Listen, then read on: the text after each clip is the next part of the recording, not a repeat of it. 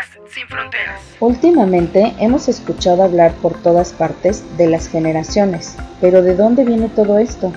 El término generación es aplicado al conjunto de personas que han nacido en una misma época.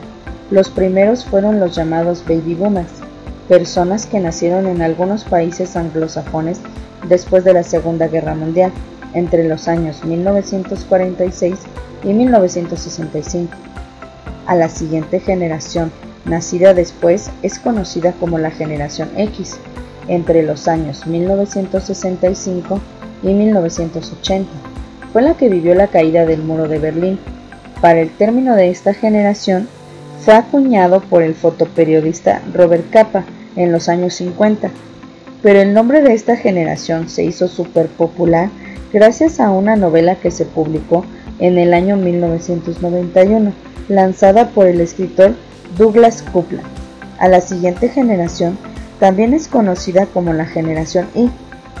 Del milenio, eran los jóvenes de los años posteriores a los cambios del milenio, mejor conocidos como los millennials, nacidos entre el año 1980 y el año 2000. Son los jóvenes que crecieron con el avance de las nuevas tecnologías, el Internet, el MTV y aplicaciones como Facebook, MySpace y HiFi. A esta generación de millennials le sigue la generación Z, los jóvenes nacidos después del milenio, del 2000 y hasta ahora, que han crecido en la era de las redes sociales, de los smartphones y las tablets, y aplicaciones como WhatsApp, Instagram y Telegram. A cada miembro de estas generaciones les corresponden rasgos en común. Han vivido los mismos acontecimientos históricos. Han crecido viendo las mismas películas, leyendo los mismos libros, escuchando las mismas canciones. Cada generación tiene una manera diferente de vestir, de comunicarse, de pensar y de expresarse. Unos valores diferentes y por supuesto, una manera diferente de ver el mundo. Por eso te pregunto, ¿a qué generación perteneces tú?